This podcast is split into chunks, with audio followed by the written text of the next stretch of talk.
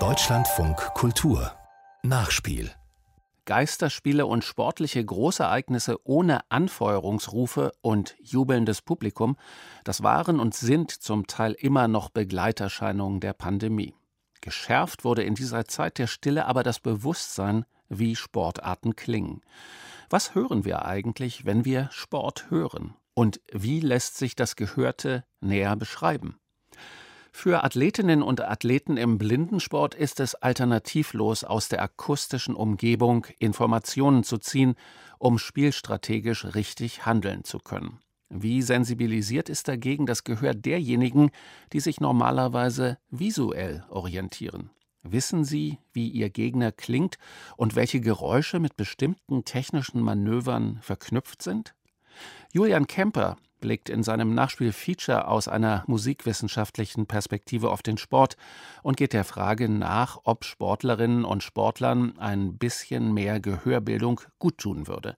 Sein Feature, das Ohr trainieren, akustische Dimensionen im Sport, beginnt mit einer Geräuschcollage.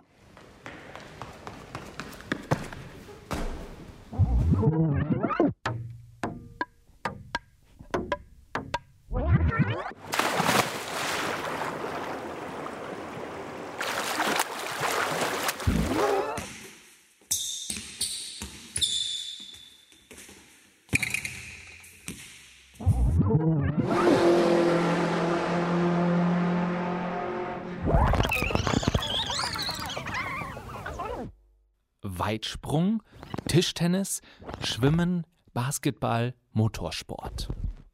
Um diese Sportarten zu identifizieren, reichen uns schon kurze Höreindrücke. Wir erkennen charakteristische Klänge wie springende Bälle unterschiedlicher Größe und unterschiedlichen Materials. Wir hören Schritte und Körperbewegungen, zudem Stimmen der Protagonisten und die signifikanten Geräusche von Sportgeräten. Und auch den jeweiligen Raum, in dem Sport getrieben wird, können wir uns akustisch erschließen. Drinnen wie draußen.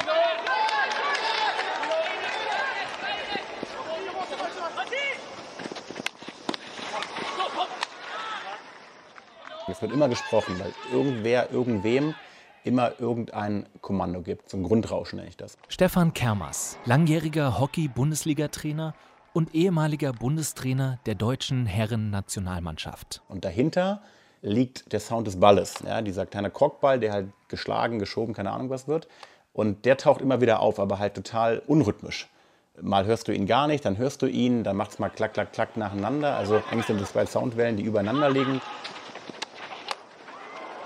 Das seien die wesentlichen akustischen Kennzeichen des Hockeysports, findet Kermers und beginnt direkt schon, die klingenden Ereignisse zu unterscheiden in flächige und punktuelle Klänge.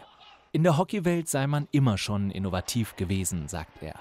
Man habe wissenschaftliche Erkenntnisse und Methoden aus anderen Disziplinen zum Zwecke der eigenen Leistungssteigerung adaptiert, um im Vergleich mit anderen internationalen Spitzenteams einen Wettbewerbsvorteil zu haben. Deswegen gab es bei uns Zugänge zur Psychologie, zur Physiologie, zu Ernährungswissenschaften etc. schon relativ früh. Über die Sportschule Köln waren wir sehr früh auch mit diesem Angebot konfrontiert, mit so Visual-Effekten zu arbeiten, also Augentraining und peripheres Sehen und was es da alles gab und gibt. Also die Hockeyspieler waren da immer schon sehr, sehr weit, was so die wissenschaftliche Unterstützung angeht.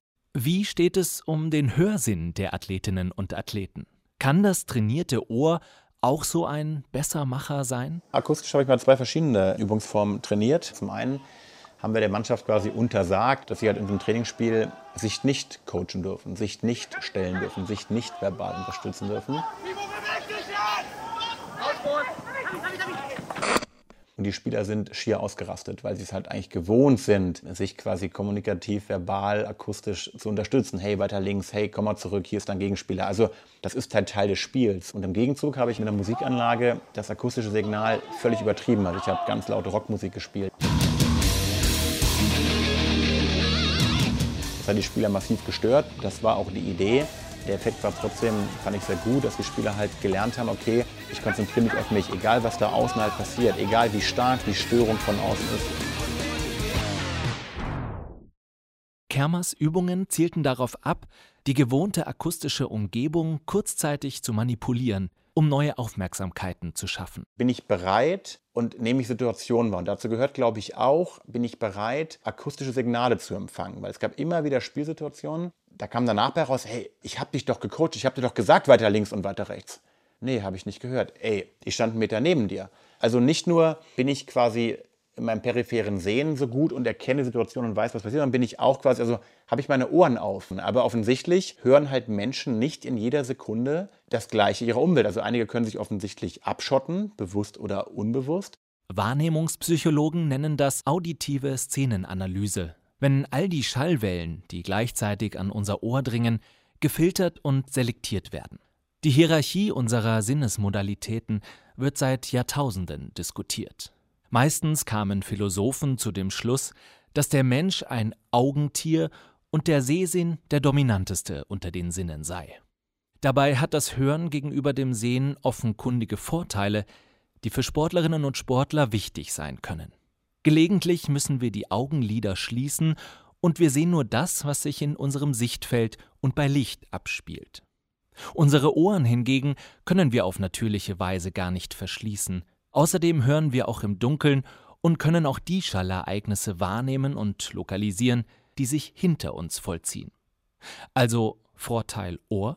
Wenn du den Ball nicht siehst und du nicht weißt, was passiert, bist du nicht fähig, Entscheidungen mit ohne Ball zu treffen, weil du halt gar nicht verstehst, was um dich herum passiert. Im Gespräch mit Hockeytrainer Stefan Kermers tritt Auge gegen Ohr an. Aber du könntest auch mit dicken Ohrschützern ein Hockeyspiel mitspielen. Dir würde was durch die Lappen gehen. Du würdest keine Kommandos vielleicht hören. So, aber du könntest rein theoretisch am Spiel teilnehmen. Deswegen, rein spekulativ, hat das Ohr bisher nicht die Wertschätzung erfahren, weil es gefühlt auf der Skillliste einfach ja, nicht unter den Top 8 Skills steht. So. Deswegen siegt noch in meiner Wahrnehmung das Auge über das Ohr aktuell, ja, weil es so einen Absicherungscharakter hat. Ist es wirklich so, wie ich es mir gerade eigentlich vorstelle?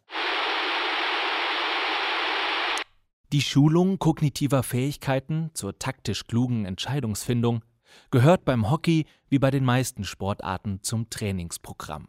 Dem Hörsinn kommt dabei aber offenbar ein geringer Stellenwert zu. Den charakteristischen Sound der eigenen Sportart haben Spieler, Sportlerinnen, Trainer, Trainerinnen und Fans im Ohr. Was meist ausbleibt, ist jedoch die bewusste Auseinandersetzung mit diesen akustischen Merkmalen. Dafür bräuchte es Methoden, wie sie Musikwissenschaftler oder Klangforscher anwenden.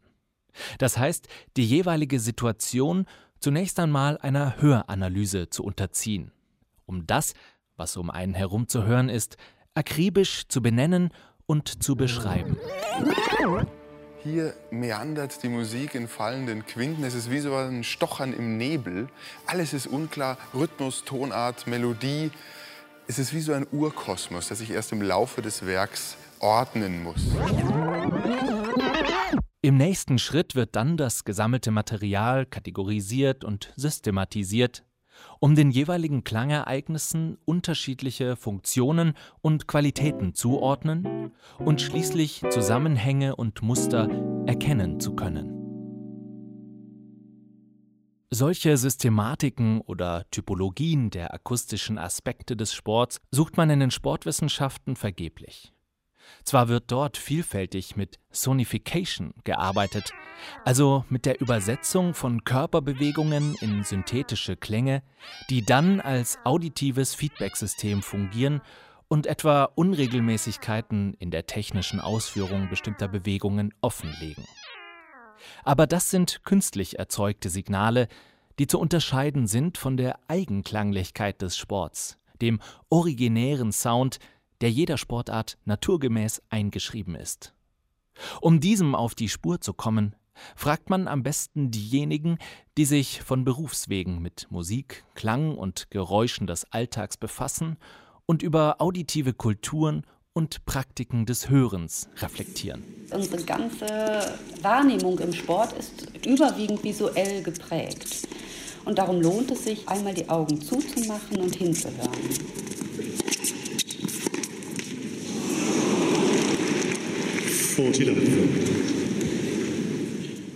Klangsport nennt die Regisseurin und Kulturwissenschaftlerin Marina Sahnwald ihr langjähriges Projekt, bei dem sie Sport, Kunst und Wissenschaft zusammenführt. Sport treiben und sich dabei primär von dem lenken lassen, was man hört. Wenn ich die Frage gestellt habe, wie klingt denn dein Sport überhaupt, dann sitzt plötzlich jemand vor mir, der absoluter Experte im Klangsport ist, ohne das vorher gewusst zu haben. Also jeder Sporttreibende nimmt das unbewusst wahr, aber integriert das überhaupt nicht in seinen Sport. Klangsport. Das ist gleichermaßen Wahrnehmungstraining, kulturwissenschaftliche Feldforschung, Musikvermittlungspraxis oder Trainingsmethodik. Je nachdem, wer sich mit welchem Interesse und Hintergrund in das Wahrnehmungsexperiment begibt.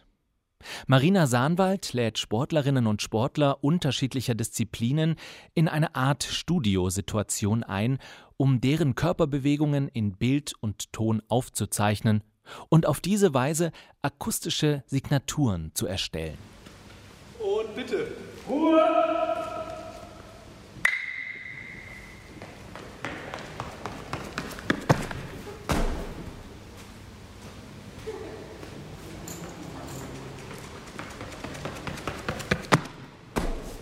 Also in den Aufnahmen für das Klangsportarchiv haben mich äh, Momente interessiert, die so Standardsituationen im Sport sind. Also kleine Sequenzen, Körpertechniken, die wiederkehren und die für die jeweilige Sportart sehr relevant sind. In den Aufnahmen selber interessiert mich die Körpertechnik, also das Körperwissen, was sich Athletinnen und Sportlerinnen in ihrem Training angeeignet haben, was wir bisher gerade im Sport immer visuell betrachten, hat aber einfach eine auditive Ebene, die ich vorschlage, in den Blick zu nehmen. Jetzt sage ich in den Blick nehmen, da merkt man schon, dass die Sprache allein daran stolpert. Danke. So wächst über die Zeit ein Klangsportarchiv, in dem inzwischen rund 28 Disziplinen mit über 60 Körpertechniken erfasst sind. Dabei zeichnet Sahnwald am liebsten Spitzensportlerinnen und Sportler auf, weil Profis die jeweiligen Körpertechniken beherrschten und somit ein verlässliches akustisches Muster erzeugen könnten, wie hier beim Weitsprung. Wenn wir beim Weitsprung bleiben, dann haben wir oftmals den Gummiboden von der Anlaufbahn und wir haben den Sand und natürlich die Sportkleidung spielt eine Rolle. Das ist dann einfach die materielle Zusammensetzung von einer Sportart. Auch wenn Sportgeräte beteiligt sind, der Diskus beim Diskuswerfen, die Kugel beim Kugelstoßen oder ein Springseil.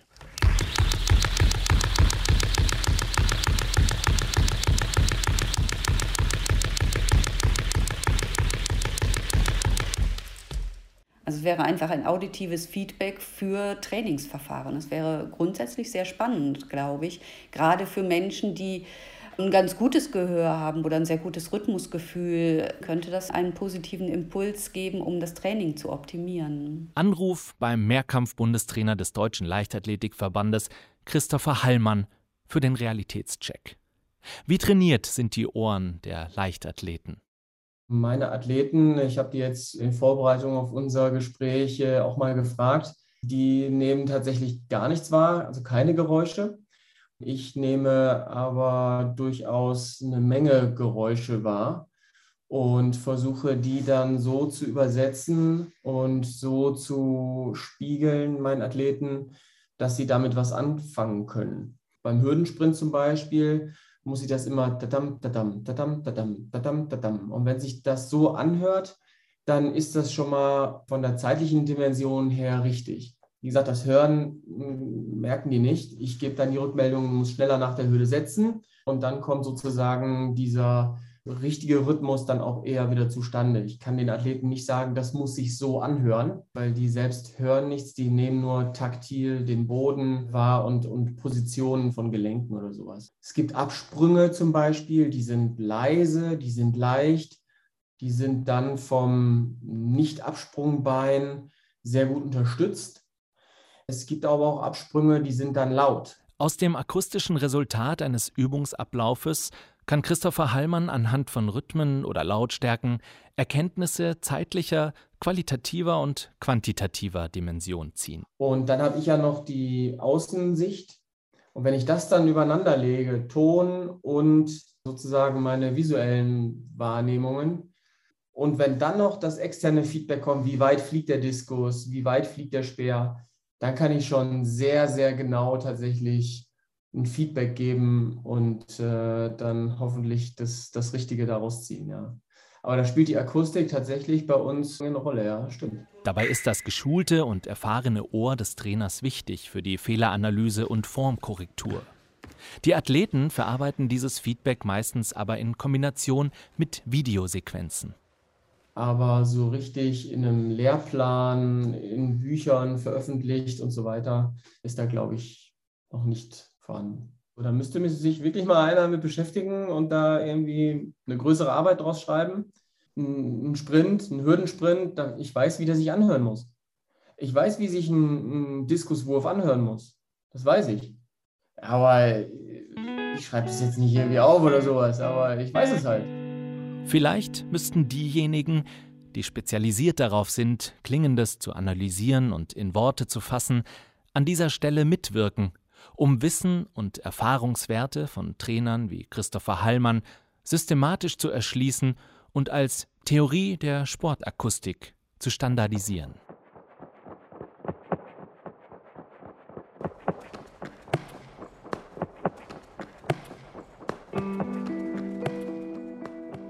Zurück zu Marina Sahnwalds Klangsportarchiv, das für solch ein ambitioniertes Projekt eine Basis bilden könnte. Es kann aber auch zu musikalischen Werken anregen. Eine Reihe von Komponisten greift auf die archivierten Klangdokumente zu. Stefan Leisegold etwa musikalisiert die Rhythmik des Zweitsprungs auf seine Weise.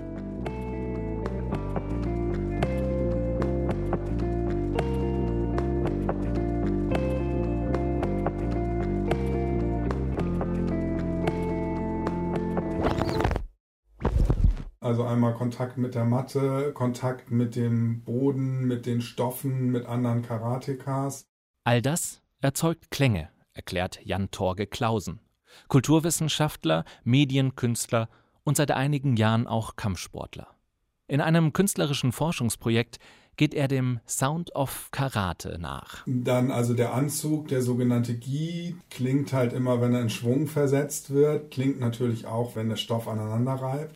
Naja, und dann gibt es natürlich noch diese Kampfschreie sozusagen. Ne? Also es ist auch ganz typisch, dass man in Bewegungsfolgen an einer Stelle so einen Schrei hat. Naja, und dann wird eigentlich auch immer noch gezählt. Ich, Ni, San, Chi, zählt man so runter. Hersteller dieser weißen Anzüge, so Klausen, werben bisweilen mit den klanglichen Eigenschaften der eng gewebten Stoffe, die bei intensiven Bewegungen, Zitat, unvergleichliche Sounds generieren würden. Und dann hört man oft so das Schlagen des Stoffes so. Das ist so ein Soundmoment, den ich ziemlich früh auch so wahrgenommen habe. Und dann eben auch festgestellt hat, ja, wer das lange praktiziert, bei dem klingt es irgendwie präziser, ein bisschen effektreicher. Und dann war auch sehr bezeichnend mal, dass ich mal in der Gruppe mit geschlossenen Augen trainieren musste. Und dann hört man natürlich viel intensiver dabei. Ne? Solche Trainingsmethoden sollen die allgemeine Körperwahrnehmung verbessern. Für Klausen, der auch Musiker ist, kommt dabei besonders das Auditive zur Geltung. Um das systematisch zu erforschen, hat er eine Reihe von sogenannten Katas, also festgelegte Abfolgen stilisierter Karate-Techniken ausgeführt und sich dabei mit Mikrofonen aufgenommen. Kihon Karsan.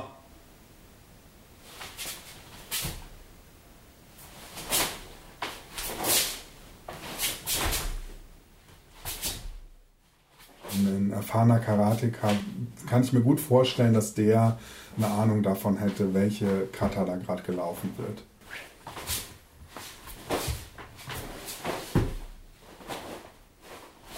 Wenn Körper sich bewegen, entstehen Klänge und Geräusche. Klausen möchte sie als Musik hören und interessiert sich für die klangästhetischen Dimensionen der Martial Arts. Dafür übersetzt er die ritualisierten Bewegungsabläufe des Karate in Klänge mit Hilfe eines elektronischen Musikinstruments. Es kann Körperbewegungen erfassen und in von Klausen vorbestimmter Klanggestalt wiedergeben. Da bin ich jetzt nicht in diese Richtung gegangen, die man jetzt aus Martial Arts Film oder so kennt, wo einfach die Bewegungen sehr, sehr doll durch den Klang verstärkt werden, damit das eben ordentlich knallt und der Zuschauer mitgenommen wird. Das hat mich jetzt nicht so interessiert, sondern eher, wie ich quasi so eine Art Übersetzung finde, die diesen Bewegungsformen einen anderen Spielraum gibt.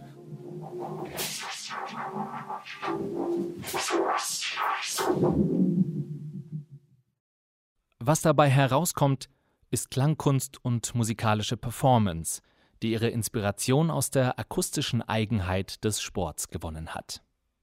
Jan Torge Clausens Suche nach Schnittstellen von Sport und Musik, von Körper- und Instrumentalpraktiken führt in wissenschaftliche Spezialdiskurse.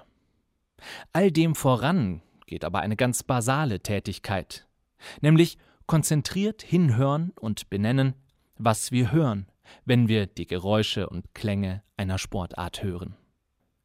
Und genau damit leisten Kulturschaffende eine Arbeit, die im sportwissenschaftlichen Feld bislang nicht begonnen hat. Eine systematische Bestandsaufnahme der akustischen Dimensionen des Sports wäre die Bedingung für neue Denkansätze und Trainingsprinzipien. Einmal durch die musikwissenschaftliche Brille geblickt, wird das Potenzial deutlich. Wenn Athletinnen und Athleten lernen würden, welche Informationen sie aus ihrer akustischen Umgebung ziehen und für ihr strategisches Handeln nutzbar machen könnten, wäre das womöglich leistungssteigernd. So die These. Die Praxis sieht in der Regel allerdings anders aus. So, wenn du halt in Indien spielst mit so einem 20.000 Mann Stadion, dann ist halt völlig klar, dass du ja, deinen 80 Meter entfernten linken Stürmer, den, den, den, kannst du nicht erreichen und ihm irgendwie schöne Grüße senden. Das ist völlig unrealistisch. Wenn zwei Mannschaften gegeneinander antreten, dann geht es ja gerade darum, den anderen zu überraschen und ja seine Mannschaft durch Tricks und äh, Herausforderungen gegen die andere Mannschaft ins Spiel zu setzen. Und äh, darum gibt es dort keine Stringenz, die jetzt in der Leichtathletik zum Beispiel zu beobachten ist. In den Kulturwissenschaften hat man jüngst den sogenannten Sonic Turn ausgerufen. Also eine paradigmatische Wende, der zufolge wir die Welt heute nicht mehr nur visuell wahrnehmen und verstehen. Denn Sounds jeglicher Art beherrschen unseren Alltag, werden sorgfältig designt, damit sie bewusst oder unbewusst unsere Emotionen stimulieren. Vielleicht erhalten dieses gesteigerte Interesse und Bewusstsein für alles Klingende bald auch noch stärker Einzug in den Sport. Das Ohr trainieren, um die akustischen Dimensionen im Sport aufzuwerten. Ob das dann den Leistungsunterschied macht, das wird man sehen.